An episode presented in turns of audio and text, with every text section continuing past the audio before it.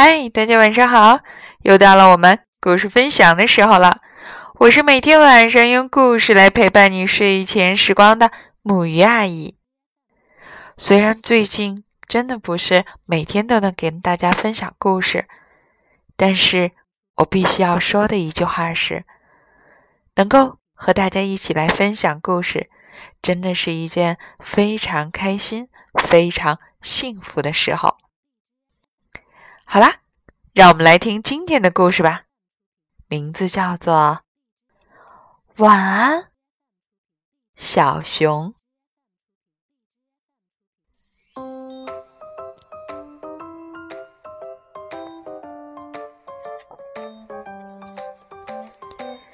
献给 Imk。睡觉的时间到了，小熊。脱下苹果裤，换上了小星星睡裤。他听完了一个长长的睡前故事，做了一个小小的祷告，和大人们一起轻声哼唱了一首摇篮曲，还得到了五个甜蜜的晚安吻。和每天一样。小熊睡前会有点口渴，要从蓝色水杯里喝一小口水，然后他要穿上红色的小睡袜。以前他就忘记过。小熊盼着有个暖烘烘的被窝，因为被子里面总是太冷了。然后，然后呢？他才同意把房间里的灯关上。现在一切都安静下来了，可小熊一点儿也不困。小熊睡不着时，就会悄悄地从床上爬起来，在床前搭一个小楼梯。他踩着楼梯爬到窗台上，向外望去。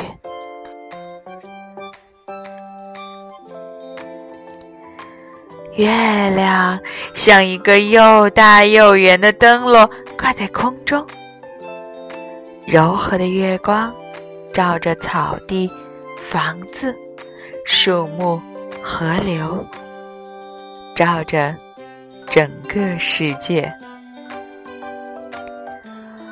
外面渐渐凉了下来，小鸭子还在河中嬉戏，时不时传来的蛙叫声划破了宁静的夜。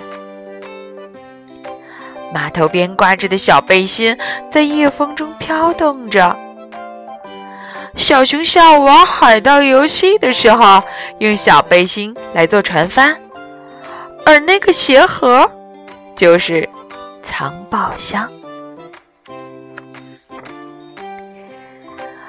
隔壁住着玫瑰奶奶，她在花园里忙碌了一整天，翻土、除草、播种、浇水。玫瑰奶奶总是一边干活一边给她的花儿讲故事。小熊常常去玫瑰奶奶家玩，他喜欢听玫瑰奶奶讲故事。还常用黄色的小铁铲帮他松土。现在从窗口望去，玫瑰奶奶坐在扶手椅上睡着了。她可能是太累了。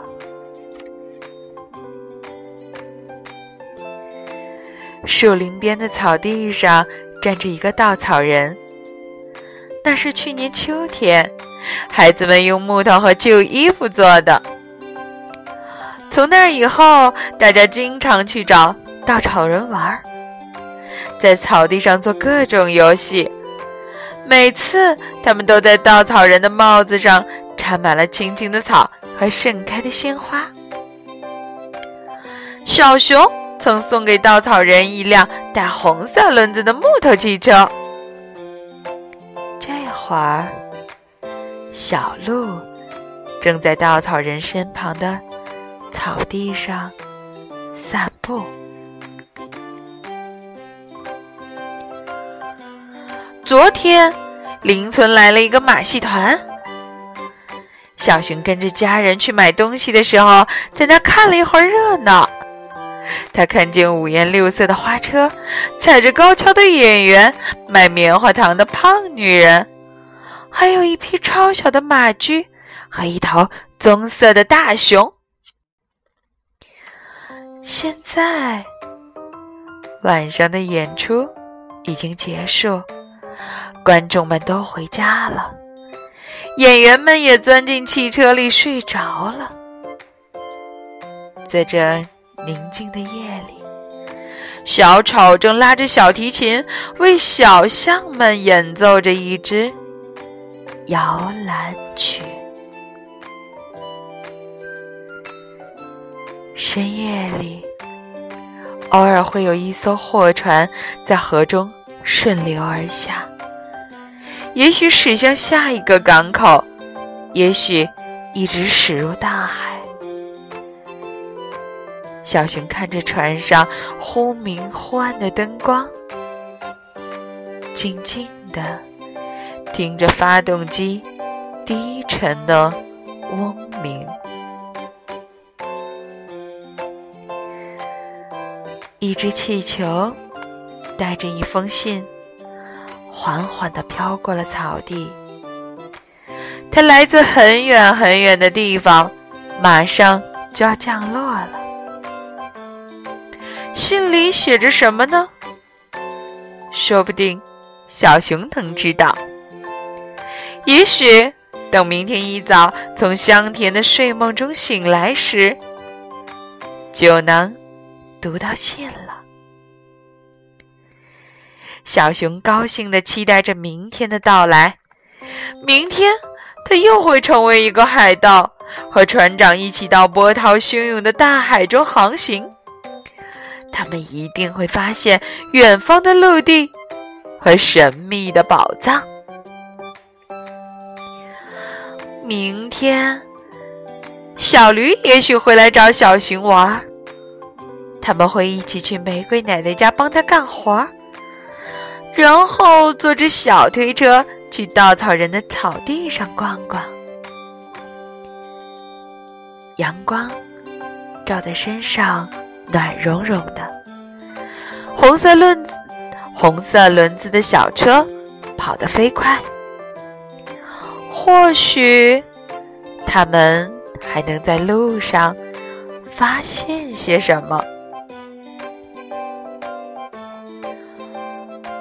如果明天太阳不出来呢？如果明天下雨怎么办？那小熊就飞快地跑到谷仓里，爬到屋顶的小阁楼。那是他的秘密小屋，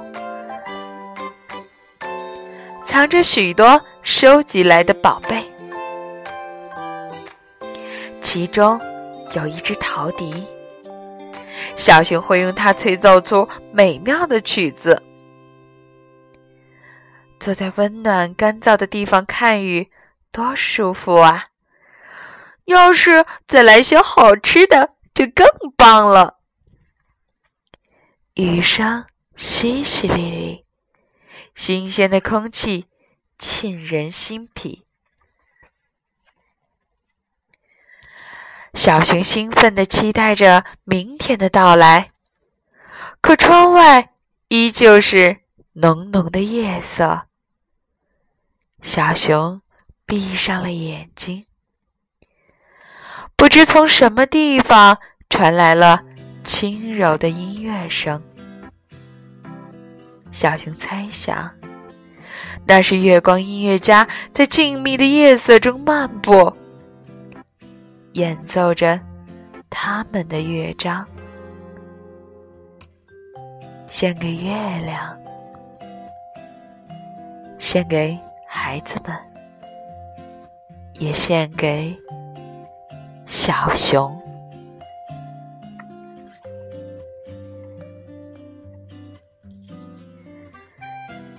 月亮整晚都挂在天上，照着草地、房子、树木、河流，照着整个世界。它也透过窗子照在了小熊身上。小熊向月亮道了声晚安，送给他一个甜蜜的吻，然后就进入了梦乡。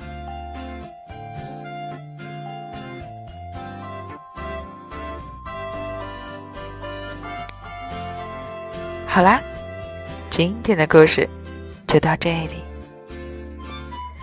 想知道那封信里究竟写了什么吗？来图书馆吧，让我们一起翻开，去看看书里的那个故事。晚安，我爱的孩子们。